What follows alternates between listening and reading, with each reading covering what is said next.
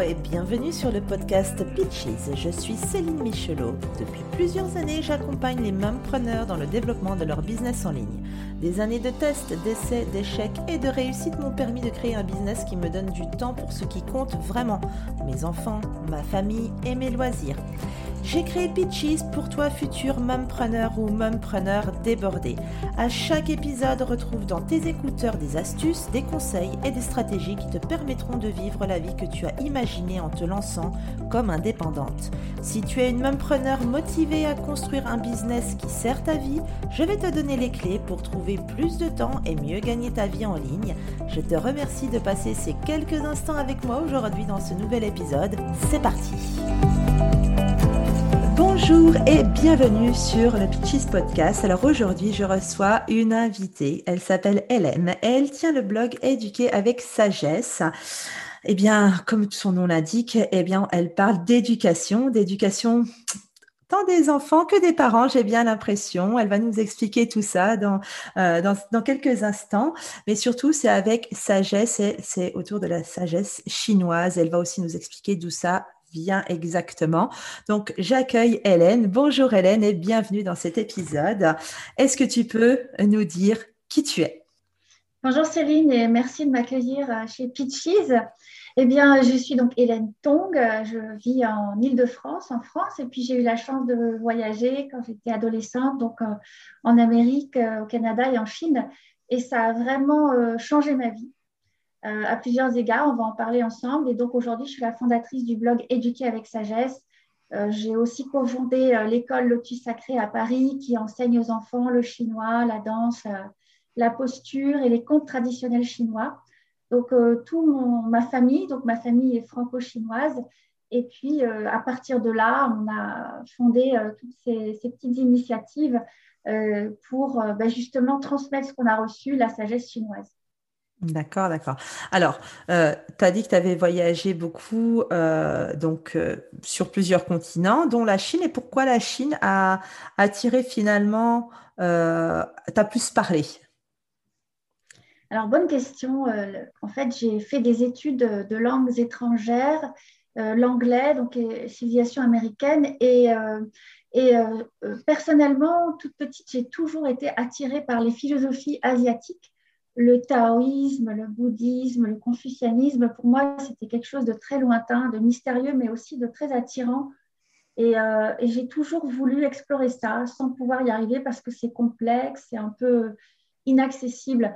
Et dans mon université, euh, donc dans le nord de la France, à Arras, j'ai eu la chance de, euh, pouvoir prendre des cours de chinois dans un institut. Et, en fait, mon prof de calligraphie, je ne sais pas pourquoi, il m'a proposé une bourse pour aller en Chine. Euh, et, c'est comme ça que j'ai eu la chance d'aller là-bas. Et quand tu as été là-bas, du coup, c'était la révélation pour toi? Alors, c'est marrant parce que la révélation, c'était avant que j'aille là-bas, puisque en fait, j'étais, euh, il se trouve que cet été-là, j'étais au Canada et j'avais des amis euh, ben, canadiens et qui savaient que j'étais passionnée par les arts martiaux, la méditation. Et un jour, un ami m'a, est passé dans un parc et euh, il a vu des gens qui faisaient des exercices de santé chinois. Il a dit Tiens, ça, c'est un truc pour Hélène. Et il a ramassé un, dépliant et me l'a ramené. Et, euh, en fait, euh, il ne savait pas ce qu'il venait de faire. En fait, ça allait changer ma vie, mais vraiment complètement. Il, il, ne soupçonnait pas ce qu'il était en train de faire. Et moi-même, en voyant le petit dépliant, j'ai j'ai vu, euh, tiens, cours de Qigong gratuit, euh, chinois, exercice de santé chinois. J'ai dit, tiens, ça, ça m'a l'air vachement bien, il faut que j'aille essayer. Et, euh, j'y suis allée. Et en effet, donc ça, la méthode s'appelle Falun Dafa. Et, et, après, voilà, c'était le début d'un long chemin que, que je, que je poursuis encore aujourd'hui et qui a déterminé tout le reste de, de ma vie, en fait. Ça, ça a tout bouleversé. Alors aujourd'hui, justement, donc ce, long chemin t'amène à, à, nous amène en tout cas à aujourd'hui. Aujourd'hui, donc, tu as créé ce blog et cette école, mais quel est ton parcours professionnel? Est-ce que ça a toujours été en lien justement avec euh, la, Chine ou est-ce que tu as eu euh, dans ton parcours professionnel des jobs, euh, on, va dire, on va dire classiques sans forcément de lien avec? Et comment tu es tombé dans l'entrepreneuriat? Un petit peu une question à multiples réponses, mais, euh, mais, mais c'est vrai qu'il y a forcément un lien dans tout ça, il y a un fil conducteur et j'aimerais que tu nous l'expliques. ah bah oui, le fil conducteur, c'est vraiment mon histoire personnelle.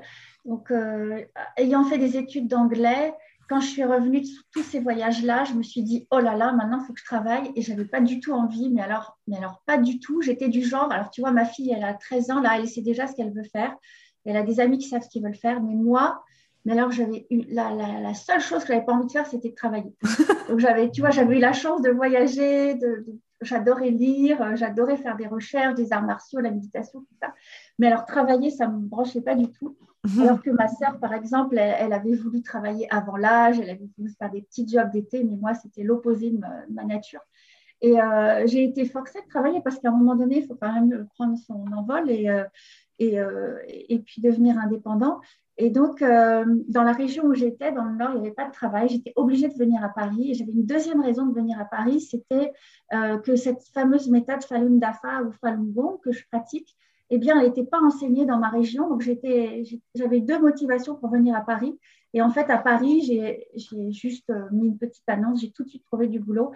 Euh, et donc, euh, une amie, j'avais la chance d'avoir une amie qui avait un appartement, qui a pu me loger. Et donc, j'ai commencé à vivre à Paris, alors que moi, pour la petite histoire, j'étais une fille de la campagne, j'adorais la nature, j'étais très écolo. Et l'idée de venir à Paris, c'était aussi la dernière chose que dont j'avais envie, mais vraiment ces deux motivations-là, le travail et le Falun Dafa, ont fait que je me suis retrouvée à Paris, le lieu où je voulais jamais mettre les pieds quand j'étais plus jeune. Et euh, donc voilà, l'histoire, c'est ça, tu vois, c'est des histoires, euh, on n'imagine pas en fait quand on est tout petit. Euh, qu'est-ce qu'on va devenir Et là, voilà, je me retrouve à Paris. Mon, mes premiers jobs que je décroche, c'est des boulots d'assistante, d'hôtesse, etc. Et grâce au Falun Dafa justement et au chemin, au, développement personnel que j'ai fait, eh bien, à un moment donné, je me suis dit non, mais il faut que j'aille bosser dans les médias. Euh, peut-être on comprendra plus tard dans, dans l'interview, mais je voulais absolument aller travailler dans les médias. Et j'ai décroché, un poste euh, auprès du, euh, du, président directeur général du groupe Énergie. Donc, c'est toutes les radios, Chérie FM, Rire et Chanson, Nostalgie. Mm-hmm. Énergie, enfin, c'est un gros groupe qui a aussi des télévisions maintenant. Et donc, j'étais vraiment, euh, c'était comme un rêve euh, voilà, de travailler euh, aux côtés de ce patron-là qui est assez charismatique, Jean-Paul Baudecroux, et qui est une des, plus grosses fortunes de France. Donc, au sein de ce groupe-là, j'ai appris beaucoup de choses, tout le, fonctionnement des médias, la publicité, la communication, c'était vraiment passionnant. Et le milieu de la musique aussi, que j'aime beaucoup. Euh, et puis, euh, en ayant des enfants, eh bien, euh, je me suis dit, non, mais ce n'est pas une vie, on a marre. métro, boulot, dodo, je rentre à 9 h du soir parce que j'aimais bien mon travail et que je voulais donner satisfaction. Mais j'ai dit, mes enfants là-dedans, j'en fais quoi? Je les vois jamais. C'est vraiment très anti-naturel, en fait. Donc là, le conflit entre la carrière de la, la working girl qu'on voit partout, toute petite, on est, moi j'étais éduquée là-dedans, quoi. Tous les modèles qu'on a, Mm. C'est la working girl totalement indépendante qui s'achète des sacs Chanel et qui, euh, qui a son appart. Et euh, il n'y a que ça, en fait. La route, elle est tracée pour les enfants, enfin pour moi en tout cas, à mon époque, comme ça, je crois aujourd'hui encore. Et en fait, dès qu'on rentre dedans, dès que j'étais là-dedans, quand j'ai eu voilà, un mari et des enfants, j'ai dit non, mais attends, il y a un gros conflit là, il faut trouver une solution, c'est pas possible. Euh, et, et, donc, j'ai décidé, j'ai pris l'excuse de mon, mon, projet parental pour rester à la maison j'ai de la chance d'avoir un mari qui a accepté, euh, qui m'a soutenue. Euh, et, en fait, l'entrepreneuriat, c'est arrivé beaucoup plus tard. Euh, c'est marrant parce que c'est arrivé grâce aux enfants. Je me suis beaucoup renseignée sur, sur l'école à la maison mhm. et sur le blog où j'étais. Eh bien, la personne conseillait de, de, gagner sa vie en étant à la maison. Et j'ai dit, tiens, ouais, ça, c'est ça qu'il me faut.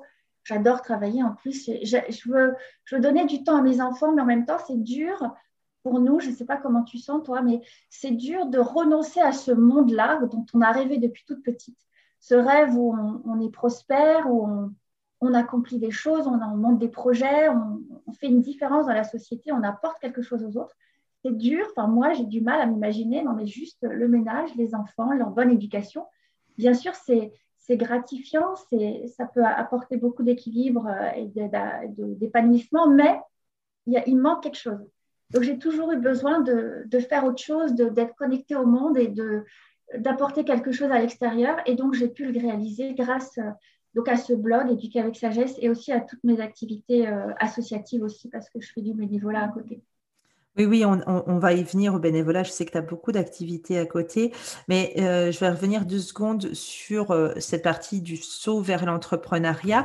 Il y a quelque chose que tu as dit qui m'intéresse énormément, c'est la partie école à la maison. Donc, tu as eu des enfants et tu pourquoi, pourquoi finalement euh, ne pas les mettre dans le système scolaire classique ou privé d'ailleurs, mais enfin dans le système scolaire, et faire le choix d'école à la maison.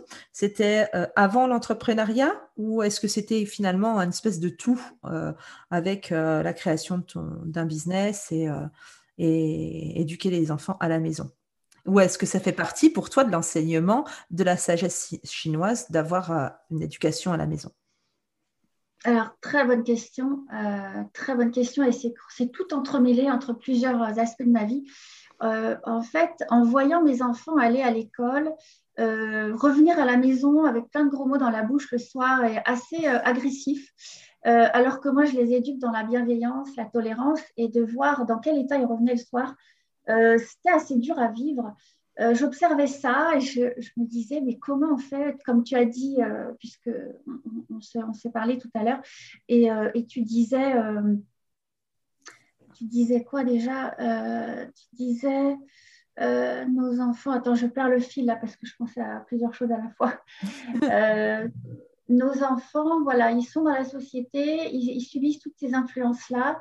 Et, voilà, voilà, on apprend, en fait, être parent, euh, c'est pas inné. Enfin, pour certaines personnes, si, mais en tout cas, pour moi, c'était loin d'être inné parce que j'étais justement cette working girl qui voulait être indépendante, totalement libre.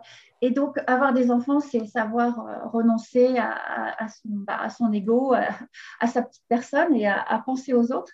Et donc, c'était vraiment euh, apprendre à être parent. Pour moi, c'était tout un chemin. il a vraiment fallu que je me forme, en fait. Et euh, en me formant, justement, je suis allée sur des sites et je suis tombée un jour, mais par hasard, sur le concept d'école à la maison que je ne connaissais pas du tout. Et je pensais que, bah, que c'était pas légal. Et en fait, j'ai découvert que c'était tout à fait légal. Euh, et que euh, ça a procuré beaucoup de joie aux enfants, d'épanouissement et même des belles carrières. Donc je me suis dit, tiens, c'est intéressant ce truc, c'est quoi? Et euh, donc j'ai creusé, j'ai fait beaucoup de recherches. Ça m'a pris six mois pour faire suffisamment de recherches, en parler à mon mari et qu'on se mette d'accord sur, allez, on sait bon, on y va, on ne s'occupe pas. Donc il y avait déjà cette, tout ce cheminement-là de voir le, l'impact sur les enfants du monde extérieur, de, en tout cas de, des, fréquentations à l'école, euh, et puis, euh, voilà, l'effet que ça avait sur leur euh, calme, les gros mots, etc. Et, et en même temps, le, voilà, l'envie de, de, leur, de contribuer vraiment à leur développement, à leur réussite. Et l'école à la maison, ça semblait être un outil, un chemin, voilà, que je découvrais, que je voulais vraiment tester parce que moi, j'ai peur de rien. Je, quand je trouve un bon truc, je fonce et, et ça ne me fait pas peur. Et donc, j'y suis là depuis trois ans. Euh, donc, je ne sais pas si ça répond à ta question, mais c'est comme ça que je suis arrivée à l'école à la maison. Alors, tu es arrivée à l'école à la maison et donc c'était par rapport à, ton entreprise, à ton business en ligne, à ton blog. Euh, aujourd'hui, comment du coup ça s'articule? Parce que euh, le blog Éduquer avec sagesse, tu, expliques aux, parents essentiellement comment eux euh, et leurs enfants peuvent vivre en harmonie en leur enseignant justement une partie, une toute petite partie de cette sagesse chinoise qui toi te guide au quotidien. Euh, et comment du coup tu arrives à articuler cette sagesse, ton entreprise, ton blog avec le fait de faire l'école à la maison qui doit être quand même relativement prenant, surtout si tu as deux enfants? Si tu as deux enfants, tu as, tu, as, deux enfants. C'est pas si, tu les as les deux. Et donc, il faut faire l'école aux deux. Il faut faire ce, business. Et on en a parlé, on en reparlera tout à l'heure, mais tu as aussi toutes ces activités euh, associatives à côté.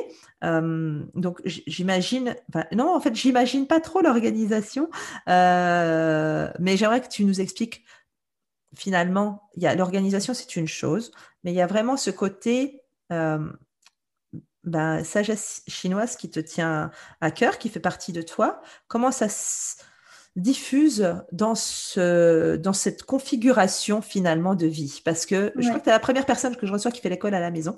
Donc du coup, euh, c'est super intéressant pour ça. Et qui bien sûr a un business. Donc il y a tout ce, tout ce truc-là. Alors tu as raison de faire le lien entre l'école à la maison et l'entrepreneuriat parce que en apprenant à faire l'école à la maison et en, en m'inspirant de ce blog-là, eh bien, j'ai eu envie d'en faire profiter aux autres parce que j'ai trouvé ça tellement bien, tellement révolutionnaire, entre guillemets, par rapport à, ce à la voie que tout le monde suit, c'est-à-dire, voilà, on met ses enfants à l'école, et nous, on va au travail, et puis tout le monde sort de la maison, et tout le monde fait ça, en fait. Ça, c'est la norme.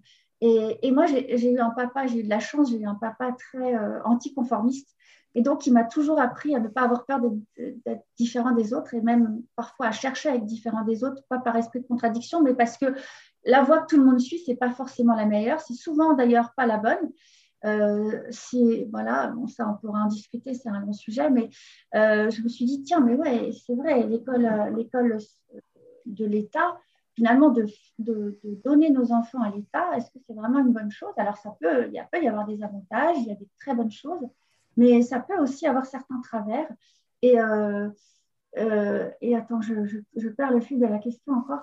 C'est que, euh, oui, d'avoir reçu cette, tous ces bienfaits, de trouver cette solution qui me semblait révolutionnaire, j'ai dit non, mais il faut vraiment que j'en fasse profiter d'autres parce que je suis sûre qu'il y, y, a plein de parents qui ont besoin de ça, en fait, qui, ont, qui vivent des problèmes. On vit tous ces problèmes avec nos enfants parce que la société est ce qu'elle est.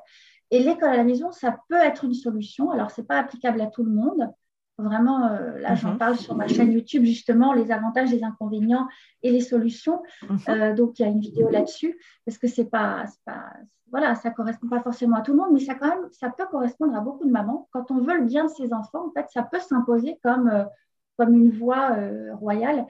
Euh, et, donc, la, motivation du départ pour créer cette, entreprise éduquée avec sagesse, c'était ça. C'était de dire, attendez, il y a une autre, un autre chemin.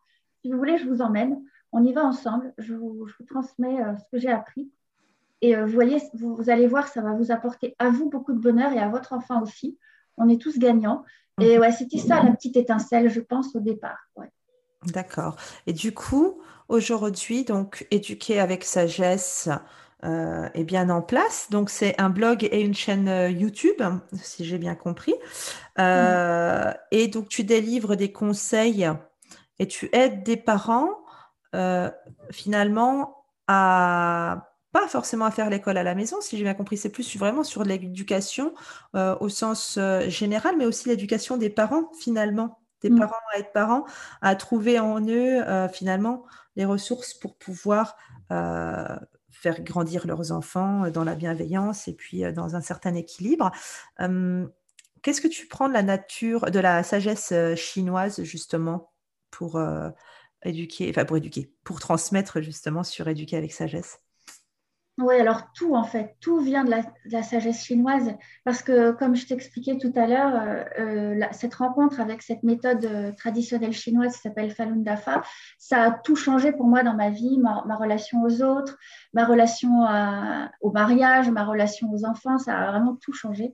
Et ça m'a aidé à, ça m'a donné des, en fait les solutions elles sont en nous et grâce à cette méthode, mais il y a beaucoup d'autres méthodes en vérité, euh, d'autres méthodes arrivent aussi à la même conclusion que vraiment en cherchant en nous, on trouve la solution à tout.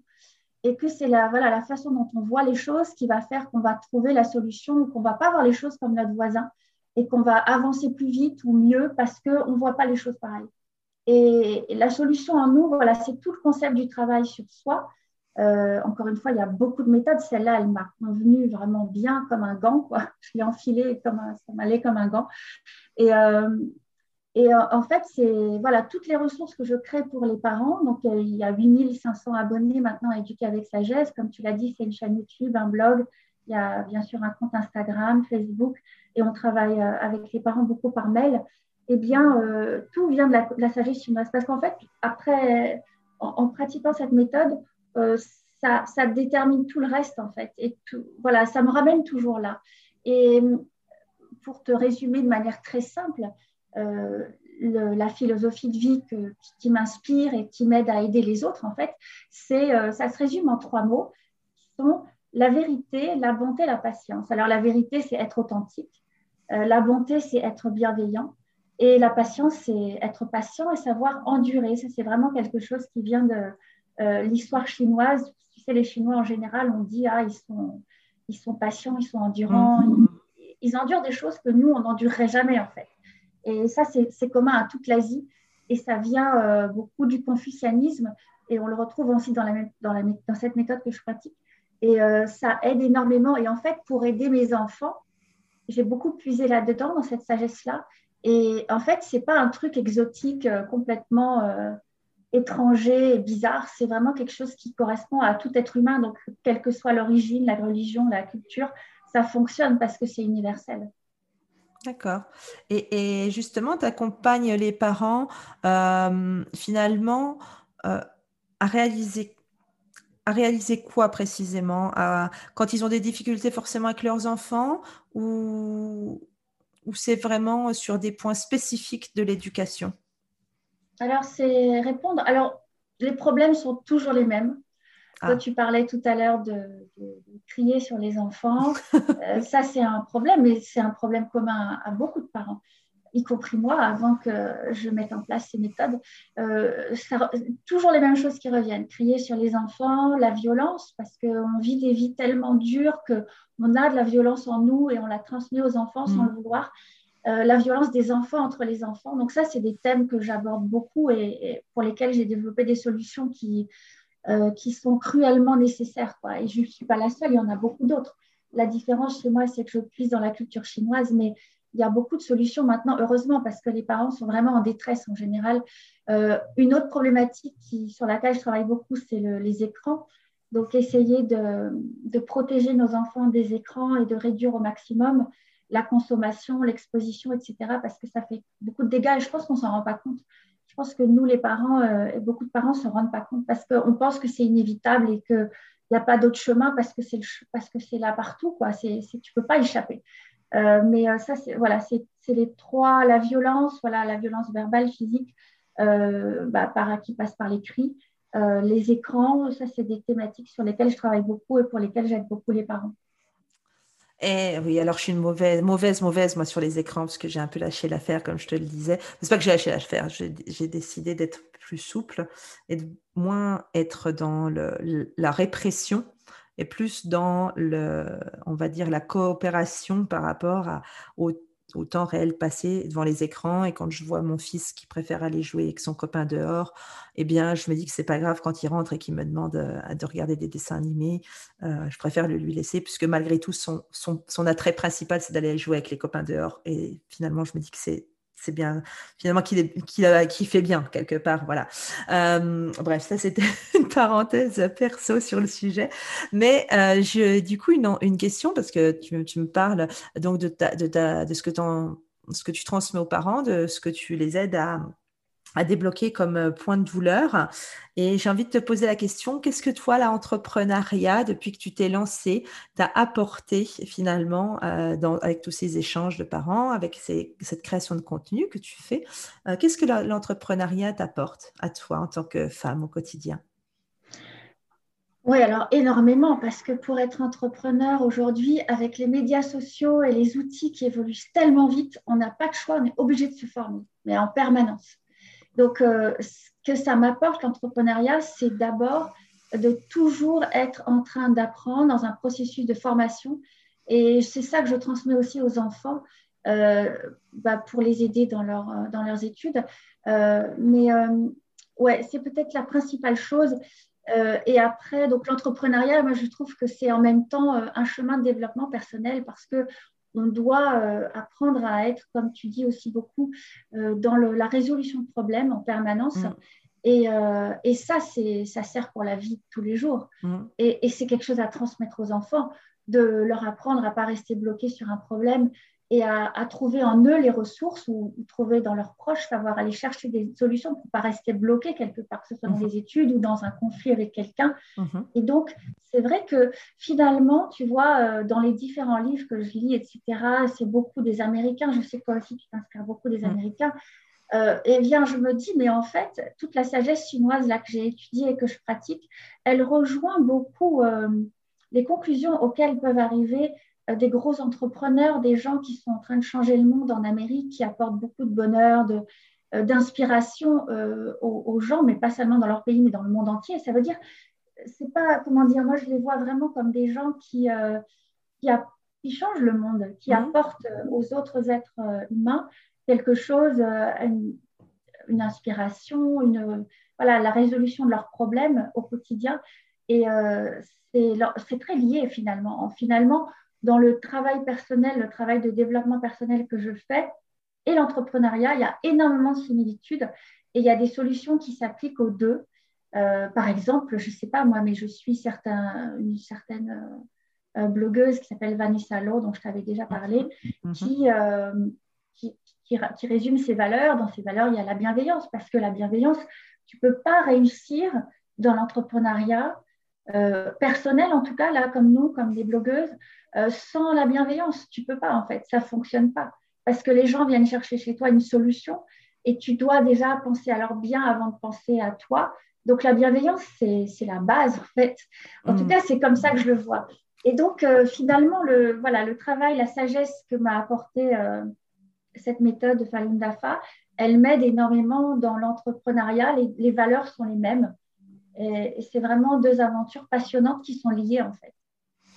Ah oui, je trouve que l'entrepreneuriat, c'est euh, quelque part une quête vers le bonheur. Je suis assez d'accord sur ce chemin de développement personnel, mais je pense que vraiment l'entrepreneuriat nous aide à cheminer vers notre bonheur et c'est ce qu'on recherche et c'est ce qu'on essaye de transmettre. Je pense que dans les business, euh, les solopreneurs comme nous, blogueuses, blogueurs, podcasteurs, etc., on est euh, dans l'idée, c'est vrai, de transmettre, de, donner aux gens, mais euh, je pense avant tout de leur inspirer, comme tu disais, la bienveillance et euh, leur montrer qu'il y a, y, a, y, a, des possibilités quelque part sur cette terre pour atteindre euh, leur bonheur à eux et que nous, en, réussissant à atteindre petit à petit notre part de bonheur, grâce à nous, ils peuvent atteindre la leur. Euh, et ben, tout ça, finalement, c'est assez, assez puissant. et aujourd'hui, je pense que changer le monde, ça passe effectivement par inspirer les autres et montrer aux autres que euh, des choses sont possibles. Et euh, franchement, on est quand même dans une époque formidable. Aussi, elle est dure, c'est vrai, mais elle est mm. aussi formidable de ce point de vue-là, parce qu'il y a encore quelques années, on n'aurait pas eu cette possibilité-là de transmettre de cette, de cette manière-là. Euh, d'ailleurs, du coup, ça m'en vient à, à, cette question concernant tes activités associatives et bénévoles. Tu es très actif dans ce milieu-là. Est-ce que euh, c'est quelque chose qui a commencé justement avant d'avoir euh, ton blog, après, ou c'est enfin, deux choses vraiment distinctes pour toi, mais je sais que tu es très très impliqué dans, euh, dans, dans, diverses missions. Donc, est-ce que tu peux un peu nous, nous, expliquer aussi ce parcours et ce que tu fais dans ces associations? Oui, alors en fait, tout a commencé au Canada. c'est ah l'endroit où, où j'ai rencontré, donc euh, j'ai découvert cette méthode Falun Dafa et en même temps que je l'apprenais, donc euh, tu vois, je suis allée au parc un matin et puis j'ai vu ces gens qui faisaient la méditation, les exercices et un jour, au début je me méfiais un peu, je disais mais c'est qui ces gens-là? Je me méfiais, tu sais, on voit tellement de choses aujourd'hui qu'on est un peu méfiant. En tout cas, moi je suis très méfiante. Et euh, après les avoir observés plusieurs jours, j'ai dit tiens, j'ai envie d'essayer. J'ai essayé et ça m'a vraiment, c'était la révélation immédiate parce que euh, non seulement il y avait des mouvements euh, très doux, très lents qui travaillaient sur les énergies de manière très efficace, mais en plus, euh, première chose. Deuxième chose, c'était ultra simple à apprendre. Donc en une semaine, j'ai appris les exercices. troisième chose, c'était gratuit. Donc j'ai dit, tiens, ils ont vraiment, ils cherchent rien de moi en fait. Je n'ai pas besoin de m'inscrire du tout, je n'ai pas besoin de donner mon nom et en plus, c'est gratuit. Donc j'étais vraiment conquise euh, et, surtout c'est ces trois mots magiques, euh, vérité, bonté, patience, qui, ont fait tilt et je me suis dit, tiens, là je m'engage dans un truc qui va vraiment m'aider pour résoudre plein de problèmes et c'est vraiment ce qui s'est passé. Et en fait, en même temps que je découvrais ça et que ça, déjà ça commence à me faire du bien, on me racontait, tu sais Hélène, le jour où tu es venue euh, apprendre les exercices, eh bien en même temps en Chine, le régime chinois avait décidé de réprimer tous les gens qui pratiquent. Et moi, je devais aller en Chine. Donc, je, préparais mon billet d'avion pour aller dans un pays qui était en train d'interdire et de réprimer des gens comme moi qui pratiquent la méditation. Donc, c'était bouleversant. Euh, donc, tu imagines bien, quand je suis allée là-bas, je me suis fait discrète et je n'ai pas du tout parlé de ma pratique parce que j'avais peur d'être arrêtée. D'ailleurs, ça m'est arrivé plus tard, mais bon, j'y suis retournée après. Mais euh, donc, voilà, et, c'est en fait, c'est plus tard, en venant en France, quand j'ai rencontré les pratiquants euh, en France, mhm. euh, que j'ai découvert euh, toutes les, tout ce qu'ils faisaient pour, euh, pour lutter contre ça, en fait, pour informer les gens sur ce qui se passe en Chine et pour essayer de faire cesser cette persécution qui est terrible. Hein. On connaît bien la persécution des Tibétains, par exemple, les Ouïghours maintenant, on connaît beaucoup moins la persécution des pratiquants de Falun Gong. Et au départ, moi, j'étais assez égoïste. Je me dis non, mais ça, c'est pas pour moi. Moi, je ne vais pas manifester. Moi, j'aime pas, j'aime pas m'engager. C'est pas mon truc. Par contre, euh, en France, après un certain temps, je me suis dit tiens, moi, j'ai, moi, j'ai quand même envie de faire quelque chose pour euh, aider à changer, euh, à changer ce qui se passe parce que c'est vraiment terrible. Et voilà, la première chose que j'ai faite, c'était des traductions en fait de, des témoignages des gens qui sont persécutés là-bas. J'ai traduit leurs témoignages. Et c'est c'est ça qui m'a mis pied à l'étrier, en fait, et qui m'a donné envie de m'engager encore plus, parce que quand tu réalises ce que des êtres humains comme toi et moi peuvent vivre euh, dans un autre pays, tu ne peux pas être insensible et tu ne peux pas ne pas vouloir faire quelque chose. C'est vraiment humain. C'est nous, les femmes aussi, on a cette force on, a une force, je pense, euh, d'ailleurs c'est marrant parce qu'en en, Chine, il y a beaucoup plus de femmes qui pratiquent Falun Dafa que d'hommes, on ne sait pas pourquoi, mais je pense que c'est lié à ça, à cette sagesse, cette force qu'on a, cette énergie, cette... Euh, euh, tu sais, dans la sagesse chinoise, le yin et le yang, c'est deux énergies différentes. L'énergie féminine, c'est pas du tout la même que l'énergie masculine. Alors, elle se comprend très bien d'ailleurs, elle s'équilibre, mais et puis c'est très intéressant parce que bon, je ne vais pas aller sur ce terrain-là, mais peut-être qu'on aura d'autres occasions. Dans, le, dans, dans, chacun de nous, on a les deux énergies. Donc, on, on est toujours à la recherche de, l'équilibre entre le yin et le yang. Mm. Et, euh, et c'est ça qui fait notre force aussi, que ce soit les hommes ou les femmes. Mais bref, pour clore cette parenthèse, euh, voilà, le simple fait de voir ce qui se passe, euh, ce que d'autres êtres humains comme moi vivent, des gens comme moi, hein, qui veulent juste faire un travail sur eux et faire de la méditation, de voir qu'ils sont arrêtés, torturés, beaucoup sont morts et en plus on les tue pour leurs organes euh, en Chine. Eh bien, voilà, ça m'a motivé à m'engager après à faire des, voilà, relations presse, des actions euh, pour informer les gens.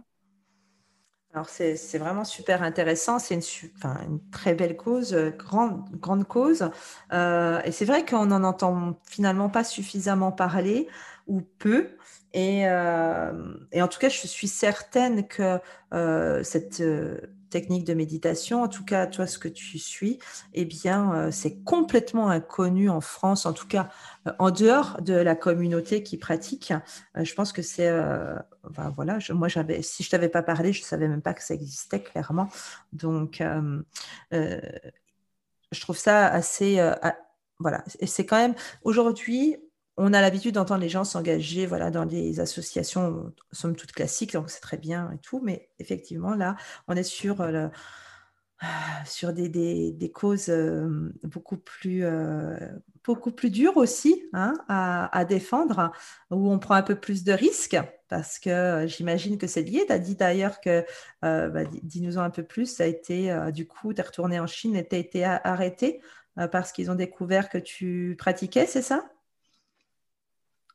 Oui, oui c'est vrai qu'on n'imagine pas la, violence de ce régime, même si on a quand on est bien informé sur euh, les crimes du, régime communiste chinois, mais euh, pas à la hauteur de ce que c'est en fait. Moi, j'ai un mari chinois et j'ai cette chance et donc d'avoir l'info à la source en langue chinoise. Et je me rends compte que beaucoup de journalistes français même s'ils ont des correspondants là-bas, etc., comme il y a beaucoup de censure là-bas et que les journalistes ne peuvent pas faire leur travail, justement, c'est pour ça que des gens comme toi, beaucoup, vous êtes nombreux, on n'est pas du tout au courant de ce qui se passe vraiment. Et euh, donc, malgré ça, euh, c'était en 2001, en fait, j'avais des amis pratiquants comme moi, des Allemands, des Suédois, on, on se rencontrait de temps en temps dans des événements pour euh, pratiquer la méditation ensemble. Et un jour, euh, un ami m'a dit euh, Tiens, on va aller à Pékin, on va aller manifester. Est-ce que tu veux venir avec nous Et moi, comme j'étais un peu jeune et un peu intrépide et que rien ne me fait peur, j'ai dit Mais bien sûr que j'y vais, parce que justement, je savais ce que mes amis chinois vivaient. Et j'ai dit Mais bien sûr que j'y vais. Et donc, j'y suis allée. Et donc, on s'est retrouvés, c'était le 20 novembre 2001. On s'est donné rendez-vous sur la place Tiananmen. On était 36 on était euh, venus de 12 pays différents, donc l'Australie, l'Amérique, l'Israël, la France, l'Allemagne, la Suède, enfin, même il y avait peut-être même quelqu'un de Hong Kong, je crois. Euh, et, on, s'est retrouvés, en fait, on a prétexté euh, une cérémonie maritale, enfin un mariage, euh, d'ailleurs, il y avait deux, d'entre nous qui, prévoyaient de se marier. Donc, on avait un gros bouquet de fleurs et on avait une magnifique banderole sur laquelle était écrite euh, donc jaune, comme la couleur impériale, la couleur du Falun Dafa aussi. On avait écrit donc vérité, bonté, patience en anglais. on a déployé cette banderole, on était tous assis en méditation. Et, et voilà, on émettait comment dire, on était venu là en soutien de, tous nos amis chinois qui sont dans les prisons. D'ailleurs, il y en avait, après, j'ai eu la chance de rencontrer un Chinois qui est maintenant réfugié en France. Il m'a dit, Hélène, tu sais pas le bonheur qu'on a eu quand on a su que vous étiez là sur la place Tiananmen en train de manifester pour nous tu peux pas t'imaginer ce que ça nous a fait. Parce que eux, ils étaient dans le, ils étaient persécutés, mais euh, la persécution, elle est multiple, comme j'explique toujours aux journalistes, c'est que non seulement vous êtes arrêtés, torturés, vous êtes dans une cellule d'isolement. Parfois, vos parents savent même pas où vous êtes. Euh, le monde extérieur ne savent pas ce que vous êtes en train, ne sait pas ce que vous êtes en train de vivre. Donc, il m'expliquait, c'est, c'est une, une, torture multiple, c'est-à-dire non seulement tu vis le calvaire, tu n'as pas le droit à un avocat, euh, et, tu, et, tu as l'impression que personne viendra t'aider parce que personne n'est au courant. Mm. Donc en fait, le simple fait de savoir que des gens, des, pratiquants comme lui, mais blancs, enfin, il n'y avait pas de noirs avec nous, mais il y a des pratiquants qui sont noirs aussi qui pratiquent, mais le simple fait de savoir qu'il y a des pratiquants euh, occidentaux, enfin de l'extérieur de la Chine, qui étaient déjà qui en, qui en existent, parce que le régime chinois leur fait croire que le Falun Gong c'est que en Chine et que c'est interdit, c'est mauvais, etc. Mais là, ils découvraient que dans le reste du monde, il y avait des gens qui pratiquaient comme eux, mais qu'en plus, ils étaient venus les soutenir, eux qui étaient emprisonnés. C'était euh, pour eux, c'était euh, une lueur d'espoir énorme et je réalisais pas moi en fait en faisant ça. Je réalisais pas l'impact que ça pouvait avoir et en fait, ça a eu un gros impact puisque après, il y a toutes les ambassades qui ont été prévenues de parce qu'on a été arrêtés en fait en quelques secondes. Les voitures de police sont arrivées. Toute sirène hurlante et, euh, et on a été emmenés de force euh, avec des coups de bâton et euh, j'ai failli me faire étrangler dans le bus. c'était pas un bus, ouais, c'était un, fourgon de police. Ils ont essayé de m'étrangler parce que j'essayais de parler avec des Chinois dehors pour leur expliquer pourquoi on était venus, parce qu'ils voulaient surtout pas en fait qu'on puisse parler avec des Chinois, pour que les Chinois apprennent la vérité sur, sur cette méthode qui est tellement diffamée là-bas. On leur dit qu'on est, est des fous, qu'on tue nos enfants, etc., qu'on est une secte, etc. Et en fait, euh, les, en fait notre, dans notre démarche, euh, c'était de dire, mais attendez, euh, c'est pas comme ce qu'on vous dit à la télé. regardez, nous, on pratique, on est des gens normaux. il faut arrêter la persécution, c'est terrible.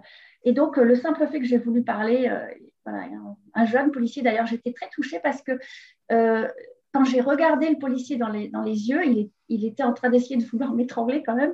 je l'ai regardé dans les yeux, mais je me suis dit, mais en fait, il est jeune, il a, il a peut-être peut 18 ans, c'est fou, quoi. Que le, tu vois, de vivre dans un pays où euh, bah, le régime, c'est un régime dictatorial, euh, torsionnaire, et, tu fais ton travail, et ton travail, c'est d'être complice, en fait, de ce régime torsionnaire. Et je me suis dit, mais ce jeune-là, euh, c'est terrible, quoi. Ça doit être quelqu'un de gentil. Il a, il a comment dire, c'est le régime qui l'a rendu comme ça, tu vois. Et, ça, c'est autre chose aussi qui m'a motivée à, faire tout ça parce que finalement, euh, euh, comment dire, euh, le, régime chinois rend complice un peuple entier de, crimes contre l'humanité. oui, de toute manière, c'est vrai qu'on se rend compte qu'il y a tellement de choses qui nous sont cachées, tellement de choses qui sont réprimées, et surtout, ben, voilà, la, la population chinoise, finalement, a le cerveau lavé, voilà, c'est un véritable lavage de cerveau collectif pour finalement cacher bah, déjà une partie de leur, de leur culture, quelque part. Hein, de leur, mmh. et, euh, et c'est vrai que c'est quand même terrible de voir, de voir ça aujourd'hui. Et c'est très courageux aussi de ta part en tant que finalement occidental de prendre à bras le corps ce problème et de le défendre euh, comme tu peux. Alors voilà, tu as eu cette expérience-là là-bas, et, euh, mais malgré tout, c'est bien parce que ça t'a pas découragé de continuer à défendre cette cause en, étant de retour en France. Et ça fait aujourd'hui du coup partie de ton quotidien. Euh, vous subissez pas en France de répression de la part du régime ah à distance, d'accord Ok, donc ça c'est aussi. Alors, très bonne question. En fait, mes amis qui sont réfugiés politiques ou ceux qui ne sont pas encore réfugiés politiques, pour eux c'est dangereux en fait, parce que tant qu'ils ne sont pas réfugiés, eh bien, le régime chinois euh, fait pression sur eux euh, de diverses manières, en fait, en leur faisant, en les surveillant avec des téléphones ou euh, physiquement avec des espions, pour leur faire comprendre qu'ils sont surveillés et que s'ils retournent en Chine, ça va aller mal pour eux. Et donc, même en étant en France, parfois, ils sont toujours inquiets. ils n'arrivent pas à être libres mm. comme nous. Et, euh, comment dire, ils sont toujours dans la peur, en fait. Parce que l'ambassade de Chine est très présente. On l'a vu, euh, il y, a des hommes politiques hein, qui nous connaissent, qui nous soutiennent et qui ont, qui ont eux-mêmes reçu des pressions parce que c'est vraiment un régime, une dictature, la plus grande dictature du monde et qui veut bien nous faire comprendre que qui nous surveillent et qu'ils que ils veulent, ils veulent, comment dire, c'est difficile de se mettre dans la tête d'un dictateur parce qu'ils pensent pas comme nous en fait. C'est pas, ils sont pas guidés par les. Tu vois, nous on parle de bienveillance, on parle d'entrepreneuriat, de liberté. Eux, ils sont dans le contraire. Et comme tu disais tout à l'heure, c'était très intéressant. Tu dis ils sont en train de persécuter leur propre culture. C'est exactement ça. En fait, euh, quand tu regardes le Tibet, euh, les Ouïghours, les Falun Dafa, euh, ou tous les groupes qui sont persécutés en Chine, parce qu'il y en a beaucoup, eh bien, euh, ce sont des, gens qui incarnent des valeurs traditionnelles ancestrales chinoises, tout ce qu'il y a de plus beau en Chine. Et c'est précisément ça qui est persécuté, interdit en Chine aujourd'hui. Tu vois, le Falun Dafa, ça, date de milliers d'années. Et c'est ça que la Chine veut, euh, dont elle veut nous priver, parce que, pourquoi? C'est très philosophique finalement ce que tu disais, c'est que euh, par exemple, vérité, bonté, patience, c'est tout le contraire du régime chinois. Le, régime chinois, c'est le mensonge, le crime et, l'impatience et, la violence. Donc, euh, ce qu'ils veulent réprimer, c'est le contraire de, leur propre nature. Et donc, euh, oui, en effet, comme tu dis, ils sont présents en France, ils sont présents dans tous les pays bah, où, ils, ont des ambassades, en fait, et ils utilisent leur ambassade pour, pour bah, essayer de persécuter à l'étranger aussi les gens qui sont persécutés en Chine. En tout cas, je pense que ce n'est pas forcément simple, euh, euh, bah, surtout pour effectivement les réfugiés, de vivre ça euh, et, de, et, de, se sentir finalement toujours pas libre, même dans un pays d'accueil. et c'est quand même assez dramatique et de, malgré tout, d'avoir ce, que, la dictature ait toujours cette emprise sur eux malgré la distance, mmh. malgré leur euh, statut de réfugié politique. Euh, bon, c'est vraiment, euh, c'est comme avec la Russie, c'est encore des sujets vraiment très, très, très sensibles où la lutte est loin d'être est loin d'être terminée, quoi. Il y en a encore pour euh, de nombreuses années, à mon avis. Et il euh, ne bah, faut pas baisser les bras, effectivement. Euh, revenons peut-être sur une note pour clôturer cet épisode, parce que ça fait un petit moment qu'on discute. clôturer sur cet épisode et me dire, aujourd'hui, Hélène, qu'est-ce que tu as comme actualité à, à, proposer aux auditrices de Pitches? Oui, alors merci de me laisser cette opportunité. Donc, euh, j'ai sorti euh, le manuel de l'enfant sage et heureux euh, mhm. qui s'inspire justement de la sagesse de Confucius pour aider les parents et les enfants à, grandir, puisque finalement, quand on est parent, on grandit aussi avec nos enfants, on devient meilleur, et les aider à s'appuyer sur des outils très concrets qui se basent sur la motivation, le, la culture du mérite, j'aime beaucoup la culture du mérite, voilà, de, pousser les enfants à se dépasser, à, être fiers d'eux-mêmes parce qu'ils accomplissent des choses. Mhm. Euh, et, donc, tout le manuel, il, a ce but-là, en fait, de s'appuyer sur les racines de la sagesse chinoise pour grandir, pour devenir meilleur, euh, parents et enfants. Donc, ça, c'est le manuel de l'enfant sage et heureux. Et mhm. puis, euh, je viens de sortir aussi une formation pour euh, pour, euh, ben, pour éduquer sans crier, malgré le stress et la fatigue. Parce que c'est vrai qu'en tant que parent, on est tellement stressé, fatigué que crier, c'est euh, c'est comme une détresse en fait. C'est pas qu'on est mauvais, c'est que c'est un résultat naturel de la vie intrépide qu'on vit. Et donc, j'ai toute une formation en quatre, en quatre modules qui amène les parents à, à, pouvoir éduquer sans crier et à, et à amener l'enfant aussi à aider les parents. Parce que finalement, tout l'effort est sur nous souvent. Mais euh, nos enfants sont très intelligents, ils ont des ressources qu'on ne soupçonne pas. Et en fait, en s'appuyant sur la sagesse chinoise, ou la sagesse, il y a beaucoup de sagesse ancestrale comme ça qui se rejoignent, mhm. eh bien, on donne aux enfants les outils pour eux-mêmes euh, trouver des solutions et non pas arriver à, un état où ils nous poussent à bout. Donc, leur donner les outils pour eux-mêmes grandir euh, sans nous, imposer trop de, de, difficultés, quoi, parce que c'est dur d'être parent. Donc, euh, je pense qu'on peut vraiment éduquer les enfants, c'est aussi, euh, parfois, ils nous éduquent nous-mêmes. Moi, j'ai vécu plein de situations où mon fils a regardé les fiches de sagesse que j'utilise et qui sont imprimées à la maison, qui sont sur les murs, et il m'a aidé à résoudre des problèmes. Et ça, c'est vraiment, ça nous revient en boomerang, mais un, boomerang de coton. où les outils que j'ai mis en place, ils servent à mon fils à m'aider moi. Donc, c'est vraiment formidable. Donc, voilà, c'est ça. C'est la formation éduquer sans crier et le manuel de l'enfonçage heureux.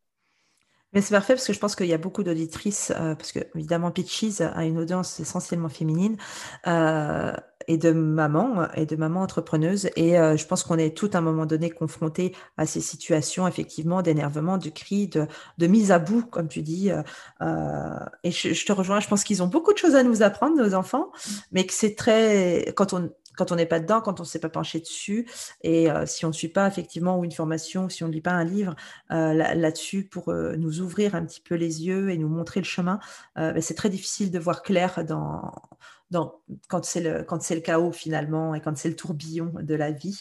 Euh, donc euh, merci. Je, je, mettrai bien entendu dans les notes de l'épisode et dans l'article euh, qui va avec l'épisode de podcast tous les liens et les informations pour pouvoir te retrouver. en tout cas, si les auditrices de Pitches ont envie effectivement de mieux se sentir avec leurs enfants, je pense que c'est super intéressant finalement et c'est un passage obligé pour moi et c'est pour ça aussi que je reçois sur ce podcast des personnes comme toi qui parlent de parentalité parce que pour moi c'est indissociable de notre action en entrepreneuriat. Vu qu'on est à la maison vu qu'on notre période aujourd'hui où on a beaucoup beaucoup les enfants à la maison ou malgré nous on fait l'école à la maison alors que là on n'a pas forcément choisi euh, eh bien euh, je pense que c'est essentiel d'avoir euh, des clés et des comment dire des informations qui nous aident à passer euh, ces étapes-là, à passer euh, au-delà justement des cris qui euh, sont... Ben voilà, je, pense que je connais aucune, enfin, aucune famille où ça ne crie pas à un moment donné. Alors, mmh. c'est pas forcément méchant, mais effectivement, c'est souvent l'atteinte du ras-le-bol. Et, et, je pense qu'on aimerait toutes savoir comment faire pour ne pas avoir à crier à un moment donné sur ses enfants. Donc, mmh. merci. Et je vous invite toutes à aller consulter donc euh, Éduquer avec sagesse et à, éventuellement souscrire aux offres d'Hélène. En tout cas, je te remercie Hélène de m'avoir euh, laissé t'interviewer pour cet épisode. Ce fut fort agréable. J'ai trouvé ça très riche. Ça change un petit peu de ce qu'on a l'habitude d'entendre sur Pitches et du coup, ça très rafraîchissant. J'adore. Merci beaucoup et je te dis à très bientôt, peut-être pour un prochain épisode ou une prochaine collaboration. Merci beaucoup, Hélène. Merci Céline, c'était un plaisir. Et voilà, ce dernier épisode de podcast se termine. J'espère qu'il t'a plu. J'espère que tu as appris plein de choses avec Hélène d'éduquer avec sagesse. Et c'est avec la sagesse, certes, d'une mère, mais surtout la sagesse ancestrale chinoise. Moi, j'ai appris plein de choses et je suis ravie de nouveau d'avoir pu entendre le parcours d'une entrepreneuse, d'une femme devenue entrepreneuse. Euh, à cause et grâce à ses enfants et qui se sert finalement de son expérience de mère pour pouvoir appliquer et donner aux autres, transmettre aux autres ce qu'elle sait. Donc merci encore à Hélène pour ce fabuleux épisode. On se retrouve la semaine prochaine pour un autre épisode de podcast sur le Pitches Podcast. À plus, bye bye.